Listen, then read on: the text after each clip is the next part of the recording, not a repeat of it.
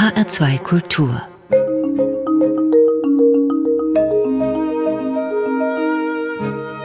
Doppelkopf am Tisch heute mit dem Schriftsteller Martin Mosebach. Gastgeber ist Martin Maria Schwarz. Martin Mosebach ist Büchnerpreisträger unter anderem, Autor von mittlerweile einer stattlichen Anzahl von Werken, über ein Dutzend Romane von Das Bett bis zu dem jüngsten mit dem Titel Krass, dazu Verfasser von Erzählungen, Hörspielen, Theaterstücken, Essays, Opernlibretti. Und bevor ich jetzt nicht zu einem Ende komme, sage ich lieber guten Tag, Martin Mosbach. Guten Tag, Herr Schwarz. Gibt es so etwas wie verordneten Müßiggang bei Ihnen zwischen den Romanen und den anderen Werken? Legen Sie überhaupt je schöpferische Pausen ein? Können Sie den Erfolg, den Sie haben, genießen? Nein, es gibt eigentlich äh, nicht den, äh, den schöpferischen Müßiggang, leider muss ich sagen. Es geschieht halt immer äh, gleich irgendwas anders, eine Ablenkung und das ist auch eine Art von Müßiggang, indem ich dann äh, Essays schreibe oder indem ich irgendeine andere Arbeit, die schon lange wartet, dann aufnehme als Radiergummi fürs Gehirn, um dann für ein neues Buch mich zu erfrischen. Mhm. Sie sind also dauerhaft am Schreiben, schließe ich daraus. Sie haben vor ein paar Jahren mal hier bei einem Gespräch in HR2 erzählt, dass Sie fast immer nach der Beendigung eines Romans von einer Unsicherheit geplagt sind, dass Sie nicht wissen, ob je wieder ihnen ein neues Werk gelingen wird, weil sie ja alles, alle Gedanken, alle Ideen, alle Kraft in den letzten Roman hineingelegt haben. Ist das immer noch so? Nur zur Erinnerung, Ihr jüngster Roman Krass erschien Anfang 2021.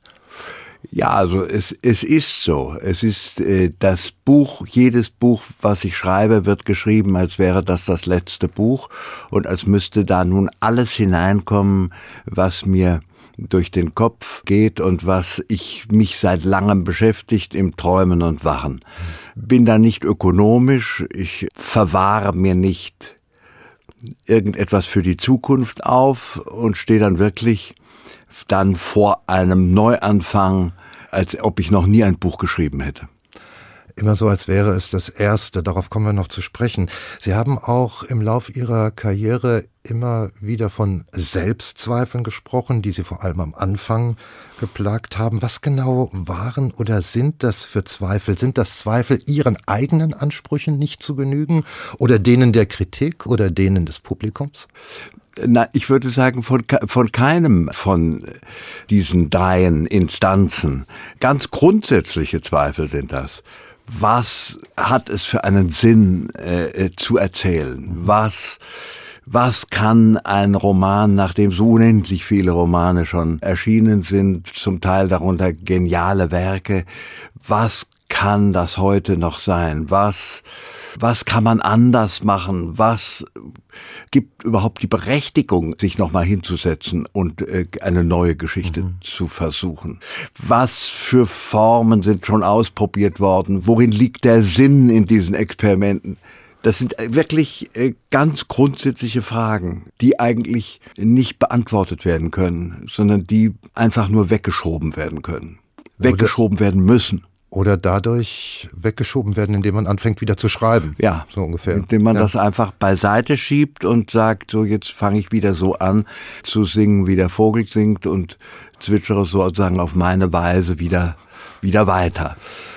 Wir werden es auch noch erörtern anhand der verschiedenen Romane, über die wir hier sprechen wollen, im Laufe Ihres fast jetzt 40-jährigen schreibenden Lebens. Gibt es eigentlich bei Autoren, bei Schriftstellern, gibt es bei Ihnen vielleicht noch mehr als die Angst vor dem prominenten leeren Blatt, die Angst, sich irgendwann mal auserzählt zu haben? Ja, unbedingt. Also ich meine, die, ich würde sagen, das trifft sich bei mir nach jedem Buch, stellt sich diese Sorge ein. Das war's jetzt. Das war jetzt das letzte Buch. Ich hatte äh, krass, das war mein zwölfter Roman und da hatte ich also seit langem die Vorstellung, zwölf Romane, das ist so eine magische Zahl. Ich denke sehr stark in solchen Zahlenbezügen. Das ist es. Dann kam die Corona-Zeit und es gab keine Lesungen nach, äh, nach Krass. Die wurden alle abgesagt. Es gab plötzlich leere Zeit. Die Lesungen waren fest eingeplant, viele, viele Lesungen. Und dann habe ich einfach ein neues Buch angefangen. Was bleibt einem auch anderes übrig ja. in so einem Fall? Ihr Romanwerk Martin Mosebach begann 1983 mit Das Bett. Sie arbeiteten sehr lange an diesem Erstling, zweieinhalb Jahre. Sie arbeiteten auch sehr lange an ihrem Roman Westend, da waren es über, über sechs Jahre. Ja. Aber sie haben all diese Werke, die für sie zwischenzeitlich anscheinend widerständig waren, doch zu Ende gebracht. Gibt es bei Ihnen zu Hause oder in Ihrem Kopf dann gar nicht so etwas wie eine Schublade der verworfenen Ideen? Es wirkt immer so, als würden Sie alles, was Sie beginnen, auch zu einem glücklichen Ende führen. Ja, es ist auch so. Es ist irgendwie in mir, der ich eigentlich gar kein ökonomisches Talent habe, gibt es eine Ökonomie, das, was angefangen wird, wird auch zu Ende gebracht. Mhm. Also da liegt keine, also während des Arbeitens schweigen die Zweifel. Die kommen erst zum Schluss wieder. Ja. Aber während geht's ums Fertigmachen. Überhaupt ist das ja ein, eigentlich ein fast ein magischer äh, Vorgang, eine Idee in eine große Ausführung umzusetzen und sie sich dabei auch verändern sehen. Dieses ganz große Erlebnis, es gibt eigentlich keine Ideen von Bedeutung und Wert. Es gibt nur das fertige Werk. Es gibt nur das, was dann daraus geworden ist und was unter Umständen auch was ganz anders werden kann, als man sich da ursprünglich mhm. vorgestellt hat. Mhm. Auf jeden Fall, glaube ich, dürfen Sie sich da auf einer sehr besonderen, ich weiß jetzt nicht, auf einer, ob auf einer glücklicheren Seite fühlen. Auf jeden Fall kenne ich bei den meisten Schriftstellern, dass sie sagen, ach, ich habe so viel angefangen und dann wieder in die Schublade gelegt und gewartet, bis mir was Besseres durch den Kopf ging. Also bei Ihnen ist das alles zu einem Ende geführt geführt worden. Dass gutes Schreiben in erster Linie Handwerk ist, das müssen wir nicht weiter betonen und diskutieren. Wann wird denn bei Ihnen Schreiben aber zum Fest? Das ist schon eine Weile her. Ich, ich wurde sozusagen verführt zum Schreiben in der ersten, allerersten Phase. Da gab es diese Schreibräusche, da gab es das die Nacht durchschreiben, da gab es, ja, wie unter Diktat äh, zu schreiben. Und da hatte ich die Vorstellung, da immer etwas arbeitsscheu. Na, das ist ja fabelhaft. Also das ist äh, diese große Beglückung. Und äh, das hat sich dann verloren. Also es hat sich dann ganz und gar, als ich schon so tief in das Schreiben hineingelockt worden war, hat auf einmal die Arbeit gewartet. Aha, und das aha. war dann ein bitteres Erwachen, aber auch ein Trost, denn es zeigt, dass auf die große Inspiration und auf den Rausch nicht gewartet werden muss, dass man auch auf eine andere Art und Weise die Intensität erzeugen kann, die natürlich dann schon da sein muss. Nicht umsonst werden ihre Romane, egal ob man jetzt Mogador von 2016 nimmt oder Krass von 2021, gerne mit Gemälden verglichen. Also ich habe da vor Augen also so richtig satte, opulente Historiengemälde oder Gemälde mythologischen Inhalts, also auf jeden Fall Gemälde, wo viele Geschichten erzählen, wo es ein Hauptmotiv gibt, aber viele Seitenmotive, kleine narrative Capriccios irgendwo am Rand, ja. wo auch denn die Details ihre, ihre Würde bekommen. Nun sind Sie ja ein ausgewiesener Kunstliebhaber, vertiefen sich gerne in Malerei, hatten auch lange Zeit einen sehr engen Freund, der Maler war. Gibt es diese Querbeziehung ganz bewusst bei Ihnen in der Anlage von Romanen, dass Sie sagen, ja, so wie ein Gemälde ist, so will ich auch schreiben, oder ist das ein zufälliges Ergebnis Ihres Schreibens? Nein, umgekehrt. Es ist tatsächlich mir eigentlich das viel Wichtigere. Bilder sind für mich wichtiger als die Sprache. Die Sprache hat für mich eine dienende Funktion, Bilder zu erzeugen. Es geht immer um das innere Bild. Natürlich dann den Versuch, es mit der Sprache so so zu erfassen, dass im Leser dann auch ein Bild entsteht. Ich habe fast die Idealvorstellung, dass der Leser die Sprache, in der ihm das übermittelt wird, auch vergessen darf, vergessen soll eigentlich und ganz und gar mit mir zusammen dann träumt. Auch das greife ich nochmal auf, Martin Mosebach. Zu Ihrem Schreiben gehört, ich sagte es eingangs, auch das Verfassen von Opernlibretti und dies führt zu Ihren Musikwünschen für den heutigen Doppelkopf. Mal ganz grundsätzlich, wie kamen Sie zu dieser Tätigkeit und äh, wie ist das zu erklären, dass äh, auch heute zu bestehenden Werken immer wieder neue Libretti geschrieben werden? Äh, es kam dazu durch die Begegnung mit dem Dirigenten Sylvain Cambrelin, der hier in Frankfurt ja Generalmusikdirektor war und dann aber weitergewandert ist und der zu dessen Arbeit es gehörte, auch neue Formen für seine Inszenierungen zu, zu suchen. Und das begann mit Oberon, mit einer wunderbaren Oper von Karl Maria von Weber, die aber ein groteskes Missverhältnis aus gesprochenem Text und gesungenen Passagen hat. Und Karl Maria von Weber hatte selber gesagt, wenn die Oper, die hat er für London geschrieben, wenn die mal in äh, Deutschland äh, gespielt werden soll, das war kurz vor seinem Tod, hat er gesagt, dann braucht sie ein neues Libretto. Also hier war man sozusagen beauftragt vom Komponisten selber, äh, da etwas zu machen, was dieses Missverhältnis beseitigt. Und äh, für Fidelio, was dann später für die Pariser Oper entstanden ist, das neue Libretto, da sind ja immer wieder neue Textversuche gemacht worden, weil man mit diesem so etwas naiven Stück des Sonnleitner Librettos offensichtlich nicht nie so ganz zufrieden gewesen ist, war das auch eine Aufforderung, da nochmal sich was auszudenken. Dann hören wir uns jetzt mal Musik an aus dem, aus dem Oberon von Karl Maria von Weber.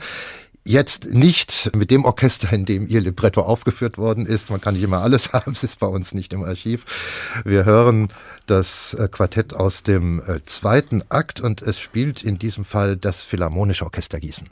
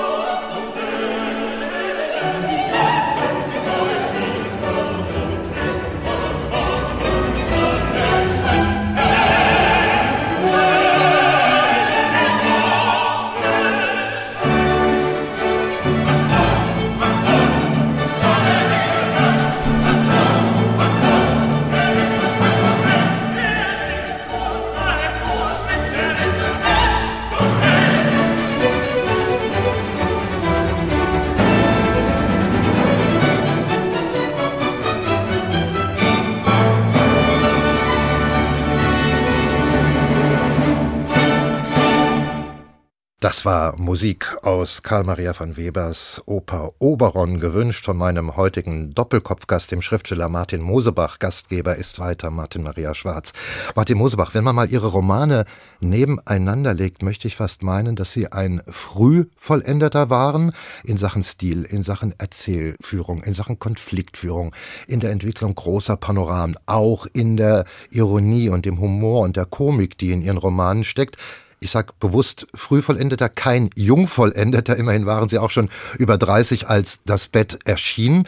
Und in der Tat, wenn ich nochmal so zurücklese in Ihren Roman, möchte ich meinen, ja, von damals bis heute bis zu krass ist das alles ein echter Mosebach, schon früh gewesen, so wie halt auch die jüngsten Romane. Ich weiß, dass es nicht Ihre Aufgabe ist, sowas zu beurteilen, aber trotzdem hat man ja als Autor auch ein Selbstbewusstsein über eigene Entwicklungen. Wie ist das bei Ihnen?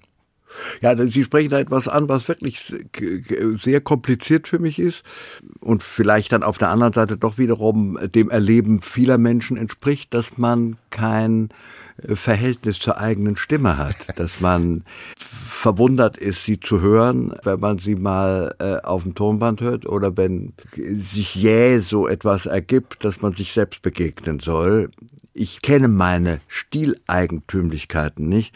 Leute, die über meine Arbeit sprechen, die entdecken sozusagen da immer einen ganz besonderen Stil.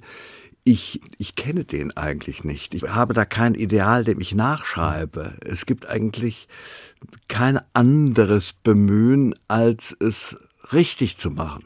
Also den Satz richtig zu bauen, und verständlich und unter Auswahl von Wörtern, die eben etwas evozieren, die ein Bild vor Augen stellen, nicht verbraucht sind. Klar, aber keineswegs ein, ein Stilideal. Ihre Romane, Martin Mosebach, sind mannigfaltig, nicht nur in der bisher entstandenen Summe, sondern auch in ihren Stoffen und Themen. Ich habe mal ein paar hintereinander geschaltet. Westend, eben erwähnt, spielt in den 1960er Jahren in Frankfurt. Ein großes Thema unter anderem ist diese Zäsur, die Umbrüche in unserer Vorstellung von Bauen und Wohnen. Der Nebelfürst spielt Ende des 19. Jahrhunderts und streift deutsche Kolonialgeschichte.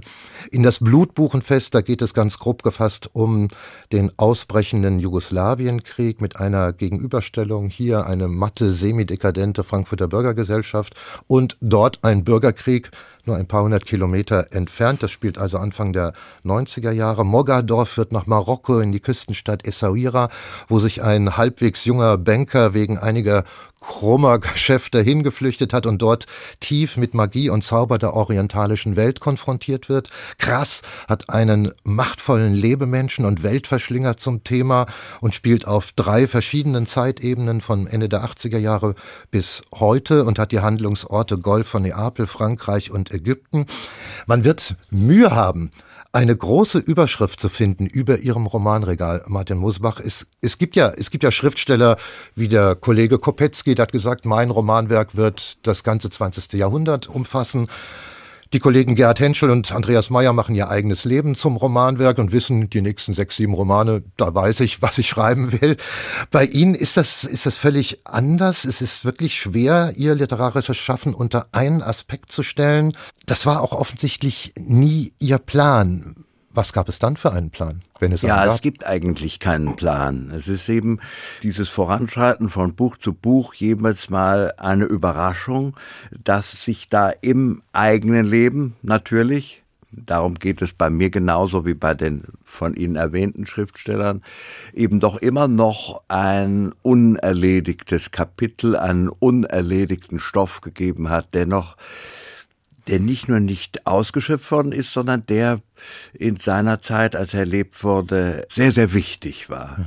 Das ist schon die Voraussetzung. Mhm. Es muss bei der Suche nach einem Stoff, ist es eigentlich eine Selbsterforschung äh, des eigenen Lebens, der Biografie, welche Figur, welcher Mensch, der mir begegnet ist, könnte eine Figur sein, die eine ganze Geschichte trägt. Äh, Sie, Sie sprachen mal von Milieus und Vorfällen, die Ihnen vor die Füße fallen. Das gibt es ungefähr wieder, was Sie gerade äh, beschrieben haben. Also äh, Themen kommen mehr oder weniger Rücken, ja. Rücken an ja. Sie heran. Aber es setzt ja auch voraus, dass Sie extrem neugierig sind und bereit sind, sich auf völlig neue Zusammenhänge einzulassen, immer auf dem Grund und Boden von Erfahrung, Lebenserfahrung und äh, Deutung von Welt und, und Leben. Gibt es eigentlich ein Thema, wo Sie sagen, nee, das interessiert mich nicht, das rückt nicht an mich heran oder ich lasse die Finger davon? Würde ich erstmal verneinen. Jedes Thema kann, äh, kann zünden, wenn man den eigenen Zugang dazu entdeckt. Das ist eigentlich die, die, die Hauptaufgabe. Also ich werde wahrscheinlich oder finde die Vorstellung sehr unattraktiv, einen politischen Roman zu schreiben. Aber man entkommt ja der Politik ja gar nicht. Ich meine, die ist dann auf irgendeine Weise höchst indirekt dann eben doch wieder da.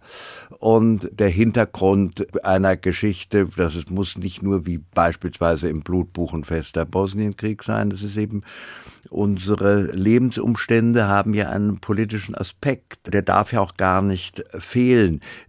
Das ist mir auch immer ein besonderes Bedürfnis gewesen, meinen Personen auch einen konkreten Arbeitshintergrund, Vermögenshintergrund, etwas zu geben, woran sie beschreibbar sind. Und damit ist man dann auch in der Politik, selbstverständlich. Ich würde auch sagen, dem kann man doch gar nicht bewusst ausweichen, zumal Sie wahrscheinlich vor 15 Jahren auch noch gesagt hätten, ein Krimi schreiben passt nicht zu mir, der ist nicht mein Thema. Und auf einmal in Mogador kamen zumindest Krimi-Elemente ja, drin vor. Also man ist Fall. ja auch immer Kind seiner Zeit ja. und, und überdenkt Dinge, denkt anders. Zum Glück heute anders als vor zehn Jahren. Ja, ja, ja. Nein, ich, ich, ich glaube, dass es keine grundsätzliche Entscheidung gibt, dass irgendetwas ausgespart werden sollte. Nein, was ausgespart wird, das spart sich selber aus. Es ist mir nicht nah genug gerückt. Wenn ich noch länger schreiben darf, dann darf ich auch gespannt sein, was mir da noch näher kommt. Eigentlich tragen Sie auch so einen kleinen Glücksstern mit sich herum, was jetzt so Themen oder Menschenfindung für Romane angeht. Aus verschiedenen Interviews entnehme ich, dass Sie den Anstoß für diverse Handlungsträger ihrer Romane, sei es die bosnische Putzfrau in das Blutbuchenfest, sei es die Mar marokkanische Magierin in Mogador, sei es die Figur Krass, durch Außenstehende, durch Bekannte oder Freunde bekommen haben, ja. weil zumindest hinter diesen drei Fällen wirklich real existierende Menschen gesteckt haben. Ja, ja, das ist richtig. Ja. Eigentlich steckt ja in jedem Menschen eine Geschichte. Also das ist, äh, muss man nur scharf genug hinschauen und ihn ein bisschen betrachten. Das ist, da kann man sicher sein, äh, kann man, äh, was man erschließt, erschließen kann. Es müssen nicht die ganz großen, donnernden, farbigen Stoffe sein. Ich habe früher oft so Neidempfindungen gehabt, dass ich in dieser etwas faden Nachkriegswelt aufgewachsen bin ereignislos, risikolos. So schien mir das. Nicht in Kairo, nicht in Shanghai, nicht in äh, Paris, sondern eben nun in, äh, hier in diesem gehegten und Nachkriegsdeutschland.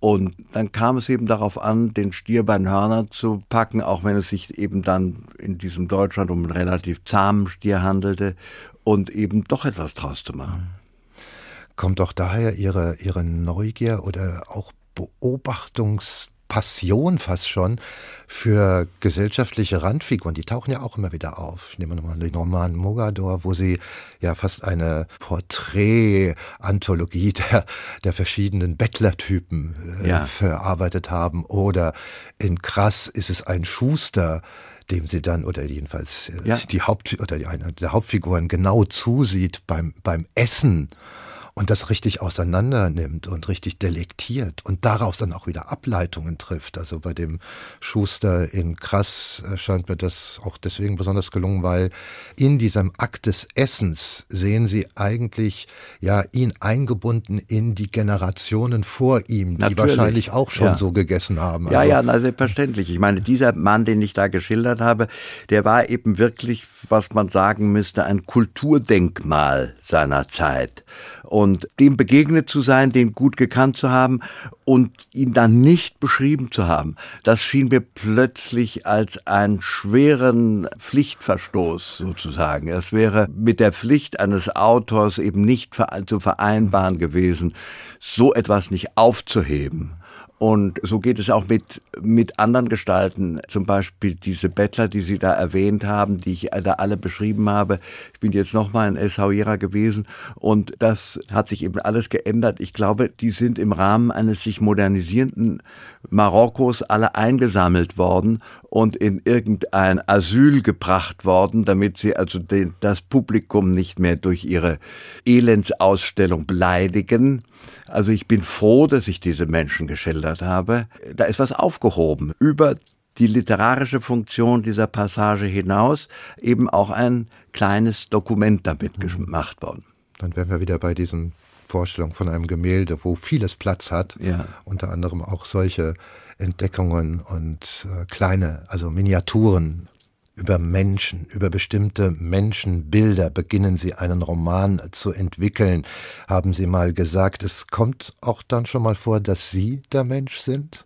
Ja, selbstverständlich. Das kommt schon vor. Ich habe ja als, als Helden äh, oder Protagonisten meistens Leute, die nicht so, so richtig in der Welt angekommen sind, die scheitern ist so ein dramatisches Wort, die ihren richtigen Weg nicht gefunden haben, mit so einer kleinen Tendenz zum Versager hin. Diese Figuren sind für mich sehr dankbar, weil solche eher passiven Gestalten sind natürlich gute Beobachter und beobachten die Welt um sich herum ängstlicher, besorgter, genauer, lauernder von mir aus auch als diejenigen, die Täter, die, die großen Überflieger, die sich verwirklichen und die Erfolg haben eben nicht so gut hingucken müssen. Und in diesen Figuren entdecke ich mich schon auch selbst. Das muss ich sagen. Als junger Mensch nehme ich mal an, oder? Ja, als derjenige, der beinahe durchs Examen geflogen wäre, es dann nicht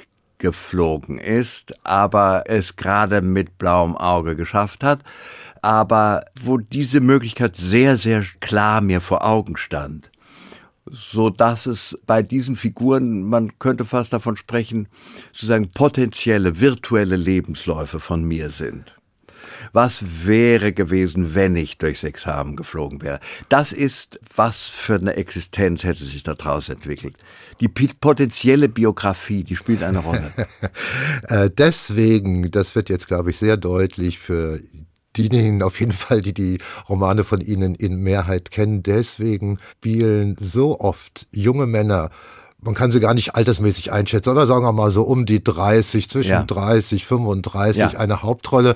Das sind eben junge Männer, der letzte war Dr. Jüngel in Krass. Davor gab es auch immer wieder diese eher stolpernden, den ja. gehenden Menschen. Auch in Mogador ist es im Endeffekt so, so einer. Ja. Das sind äh, wirklich äh, Figuren, die sehr häufig sind und interessanterweise oft Kunsthistoriker oder kunstsinnige Menschen sind. Ja, da spiegelt sich wahrscheinlich auch etwas von Ihnen wieder. Und Sie haben es ja eigentlich gerade erklärt. Das sind die Möglichkeiten, die Sie ja. in ihren äh, Romanen ergründen, die erstmal was ihre eigene Person und ihre eigene Biografie angeht. Worum, worum geht es noch? Ähm, ich habe, glaube ich, mal gelernt von Ihnen, also eine konkrete Fragestellung, wie es so oft bei Schriftstellern äh, der Fall ist, bevor sie einen Roman beginnen, haben sie eine Frage im Kopf und gehen danach. Ich glaube, so ist es bei Ihnen nicht. Aber es sind durchaus Introspektionen, könnte man das so sagen, in das, äh, was die Gesellschaft zu einem bestimmten Zeitpunkt gerade bewegt. Oder wollen Sie etwas besser verstehen, was die Zusammenhänge betrifft oder was die Welt in ihrem Innersten zusammenhält? Nein, es, es geht eigentlich immer um die Menschen. Das, was sich darüber hinaus noch ergeben können könnte, das, das muss aus diesem Zusammenspiel der Menschen sich ergeben. Das ist, das ist auch etwas, was der Leser entdecken soll und kann. Es, da möchte ich nichts suggerieren. Hm. Ich möchte den Menschen bei ihrem Leben zusehen und sie sich entwickeln lassen und was das für das große historische Ganze besagen könnte, ja, irgendwas wird's, wird es besagen, aber das, das muss ich deswegen auch nicht suchen und, und, und, und mir zum Ziel setzen, weil es zu kompliziert ist. Es lässt sich anders als in Romanform mit vielen Gestalten und vielen Situationen gar nicht erfassen. Und es lässt sich nicht auf eine Formel bringen. Und deswegen gibt es da von vornherein nicht den Versuch, zu einer solchen Wahrheit vorzudringen. Vielleicht aber auch einmal doch dann zu einer Wahrheit für sich selbst, wo Sie mit sich selbst zu kämpfen hatten, was dann in den Roman Eine lange Nacht mündete. Was war das? Ja, das ist der Roman, in dem diese Geschichte des durchs Examenfallens eben tatsächlich also ein ganz wesentliches Movens ist. Also dieser Held, Ludwig Dreis, das ist wirklich eine parallel oder virtuelle Biografie von mir selbst. In dieser Gestalt, das ist relativ unverstellt. Ich selbst allerdings mit einem vollkommen anderen Schicksal dass da natürlich auch selbst erlebte Liebesdramen, Liebeskonflikte, Liebesleid, Liebesfreud auch immer wieder reinspielen. Ich glaube, das versteht sich von selbst. Das müssen das wir hier nicht weiter, weiter ja. vertiefen. Ja, Machen klar. wir einen zweiten Musikwunsch von Ihnen. Jetzt greifen wir wieder auf Musik zurück, für die Sie ein Libretto geschrieben haben. Jetzt aber ein Violinzyklus, Vivaldis Lestro Armonico. Äh, seit wann schreibt man ein Libretto für, ein, für eine reine Instrumentalmusik? Das äh, Freiburger Barockorchester wollte gerne zwischen die einzelnen Stücke einen Monolog haben und so lasse ich da Vivaldi auftreten und verschiedene Aspekte seines Lebens als Komponist in der Stadt Venedig, die zu seinen Lebzeiten eigentlich ganz und gar aus Musik bestand, mit zahllosen, hochbegabten Komponisten, lasse ich da Revue passieren. Schade, dass wir das jetzt nicht hören können. Aber wir können Musik daraus hören, aus diesem Violinzyklus. Wir hören jetzt äh, das Orchester Europa Galante und ein Konzert aus diesem Zyklus. Das ist das Konzert mit der Kennzeichnung RV 310. Musik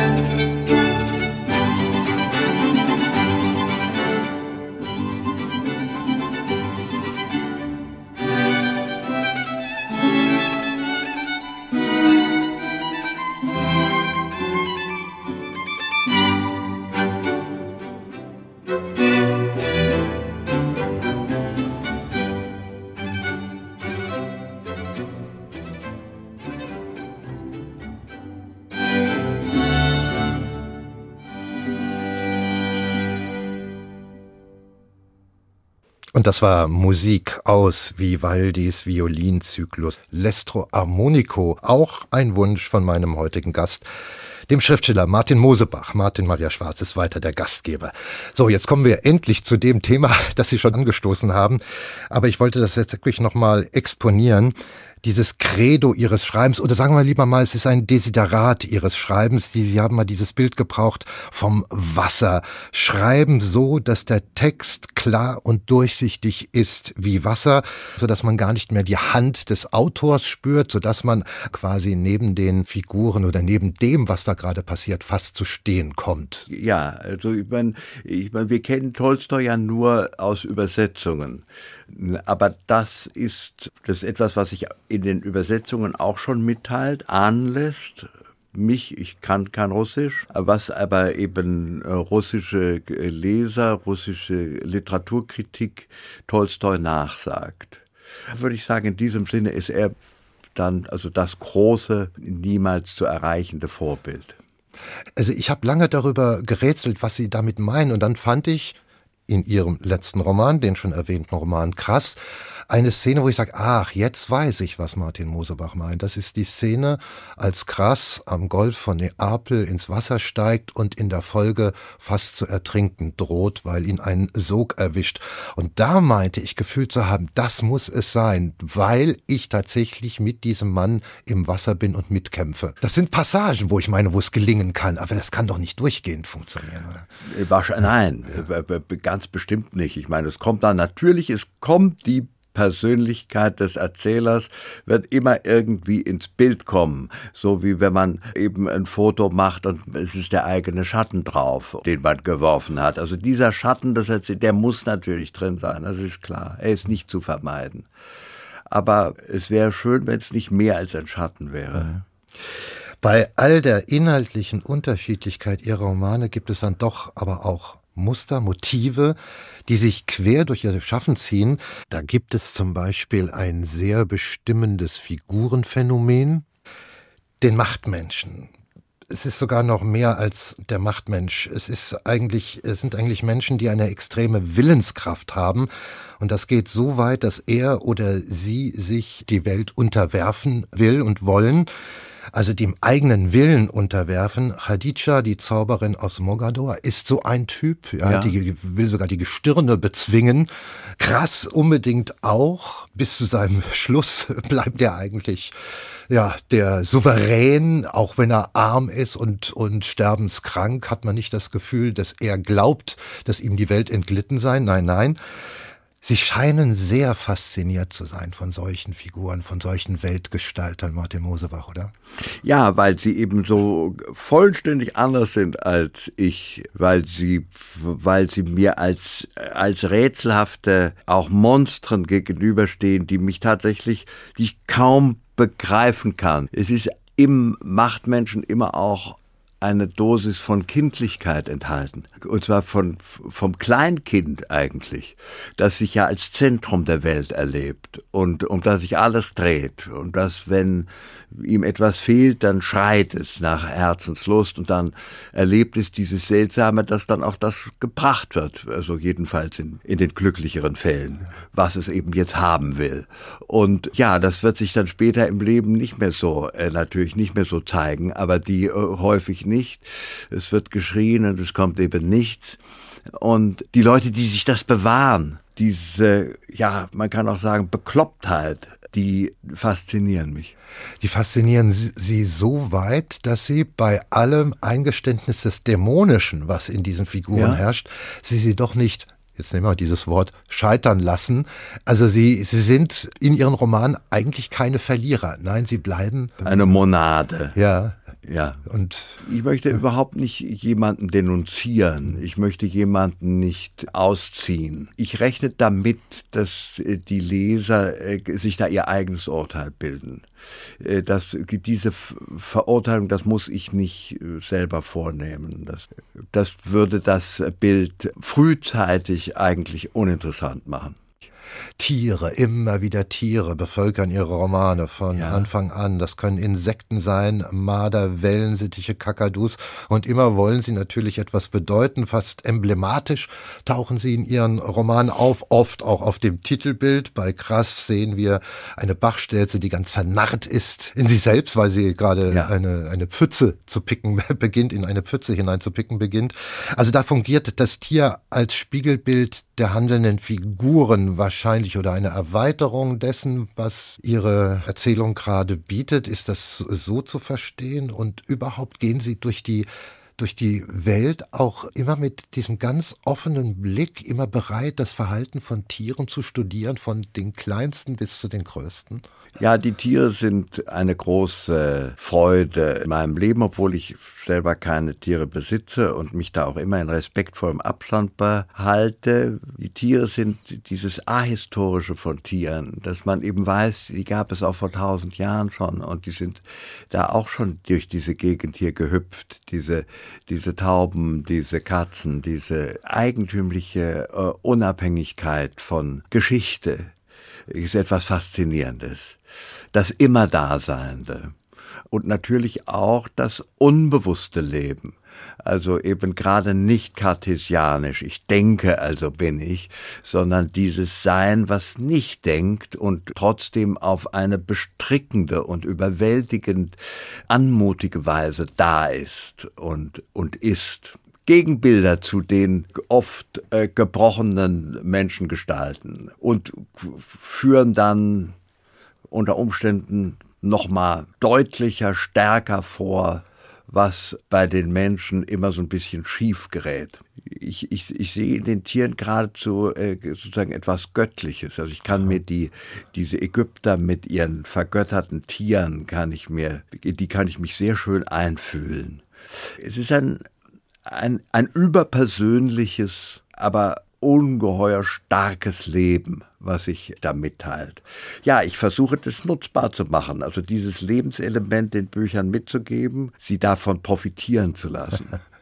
Gibt es ein Repertoire von Tierbeobachtungen und Sie gucken dann, wie passt das jetzt vielleicht in mein neues Romangefüge ein? Oder äh, stiftet der Roman auch immer neue Beobachtungen. Ja, das sind immer, also was immer gerade unter Umständen auch während das geschrieben wurde, eben gesehen und erlebt wurde.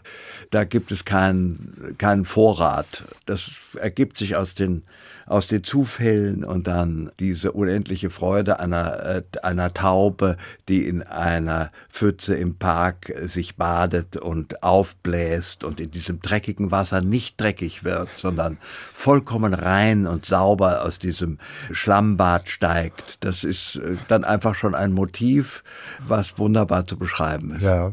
Sie sagten damals, als Sie den Büchnerpreis erhielten 2007, Westend, das sei Ihr eigentliches Hauptwerk. Und Sie wiederholten das auch nochmal 2019, als Westend wieder ins Rampenlicht kam, anlässlich von Frankfurt liest ein Buch. Gilt das eigentlich immer noch? Es gilt, es gilt, ja, ich meine, es ist, es ist mein Hauptwerk, weil ich nie wieder so intensiv an einem Buch gearbeitet habe, weil nie wieder ein Buch so lange Zeit Hauptbestandteil meines Lebens war. Und weil ich auch sagen kann, dass ich an Westend, obwohl es mein drittes Buch war, eigentlich erst an Westend richtig schreiben gelernt habe. Deswegen mag es später Bücher geben, die vielleicht besser sind oder eindrucksvoller sind, aber an diese Stelle wird kein anderes mehr treten. Schauspieler, die zu Gast sind, die frage ich immer gerne am Ende des Gesprächs, gibt es noch eine Rolle, die sie gerne spielen wollen? Gibt es noch die Rolle, nach der sie fassen wollen? Mittlerweile weiß ich, Martin Mosebach, es ist eigentlich sinnlos, Ihnen die Frage zu stellen, gibt es noch den Roman, den Sie noch unbedingt schreiben wollen? Weil es kommt, wie es kommt bei Ihnen. Ja, ja es kommt, wie es kommt. Auf eine beunruhigende Weise ist die Zukunft mir verrannt und ich habe ohnehin keinen Blick in die Zukunft. Ich gehöre nicht zu den, zu den Futurologen, die wissen, wie wir morgen leben werden. Ich weiß kaum, wie wir in unserer Zeit leben. Also es ist die, ist eine riesige Überraschung. Auch ein, auch, ich gebe zu, es ist auch ein beunruhigendes Gefühl. Nur die, die Hoffnung, dass es so sein wird wie bisher, dass es plötzlich dann zu einer Erleuchtung kommt. Wir haben noch einen letzten Musiktitel, auch hierfür, das haben Sie eingangs schon erläutert, haben Sie ein neues Libretto geschrieben für den Fidelio Martin Mosebach. Es ist die Ouvertüre, die berühmte Ouvertüre, in dem Fall mit dem H-Sinfonieorchester. Und ich bedanke mich sehr für dieses Vielen Gespräch Dank, hier Schwarz. im H2 Doppelkopf. Danke. Vom Doppelkopf verabschiedet sich Martin Maria Schwarz.